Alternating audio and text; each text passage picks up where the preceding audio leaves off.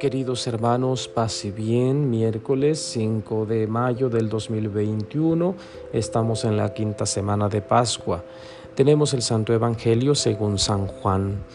Dice así, en aquel tiempo Jesús dijo a sus discípulos, Yo soy la verdadera vid y mi Padre es el viñador. Al sarmiento que no da fruto en mí, Él lo arranca, y al que da fruto lo poda para que dé más fruto. Ustedes ya están purificados por las palabras que les he dicho. Permanezcan en mí y yo en ustedes. Como el sarmiento no puede dar fruto por sí mismo si no permanece en la vid, así tampoco ustedes si no permanecen en mí. Yo soy la vid, ustedes los sarmientos.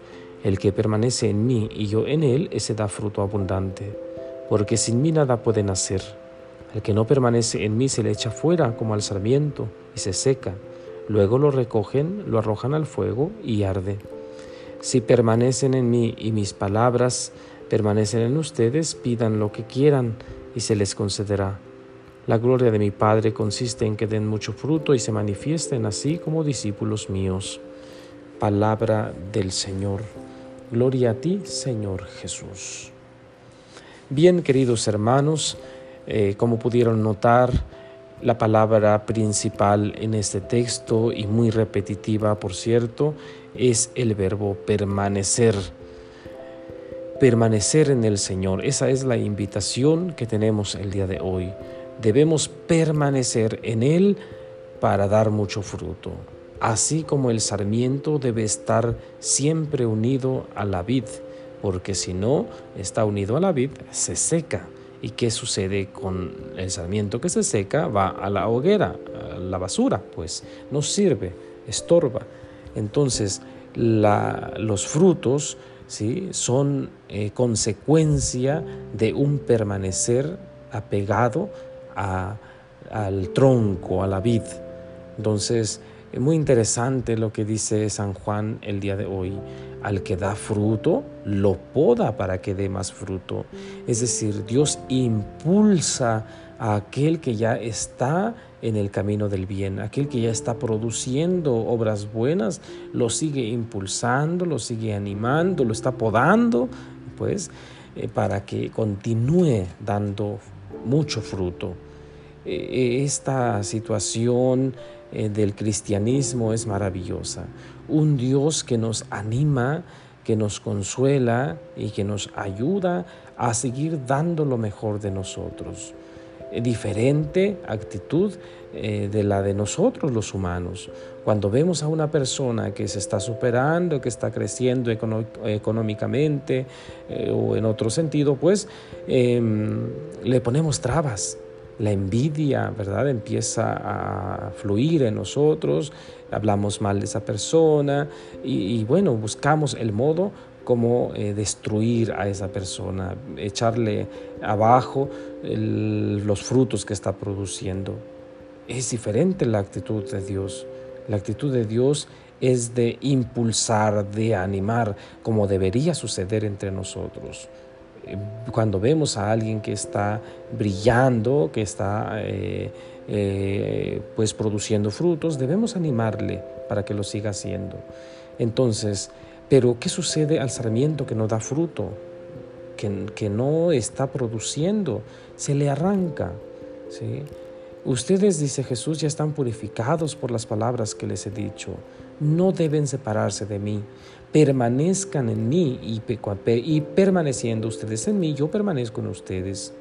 E, es una eh, situación que se da eh, mutuamente, pero debemos aferrarnos a Jesús, debemos permanecer en Él. Tan difícil entender este verbo permanecer el día, en el tiempo en el que estamos viviendo. ¿Por qué? Porque vivimos en una época en donde fácilmente nos cansamos, nos cansamos de todo, nos enfadamos de todo y echamos a la basura rápido. Los matrimonios son matrimonios fugaces, es un tiempo a ver si, si pega y si no pega, pues despegado estaba, decimos aquí en México. Eh, un trabajo, este, una semana, dos semanas, cobro, no me gustó, adiós.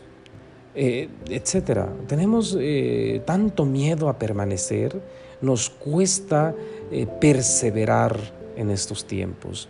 Nos gusta lo superfluo, nos gusta lo, lo rápido y vivimos en esta época así. O sea, imagínense ustedes cuando hacemos fila para entrar a algún lugar.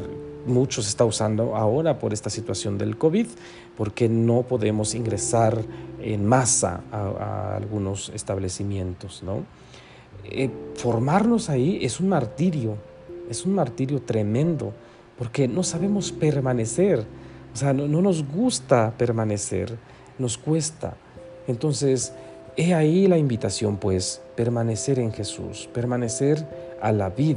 Nosotros como sarmientos debemos permanecer en Él para dar fruto. Y es cierto, ¿cómo va a producir fruto una rama si se separa del tronco?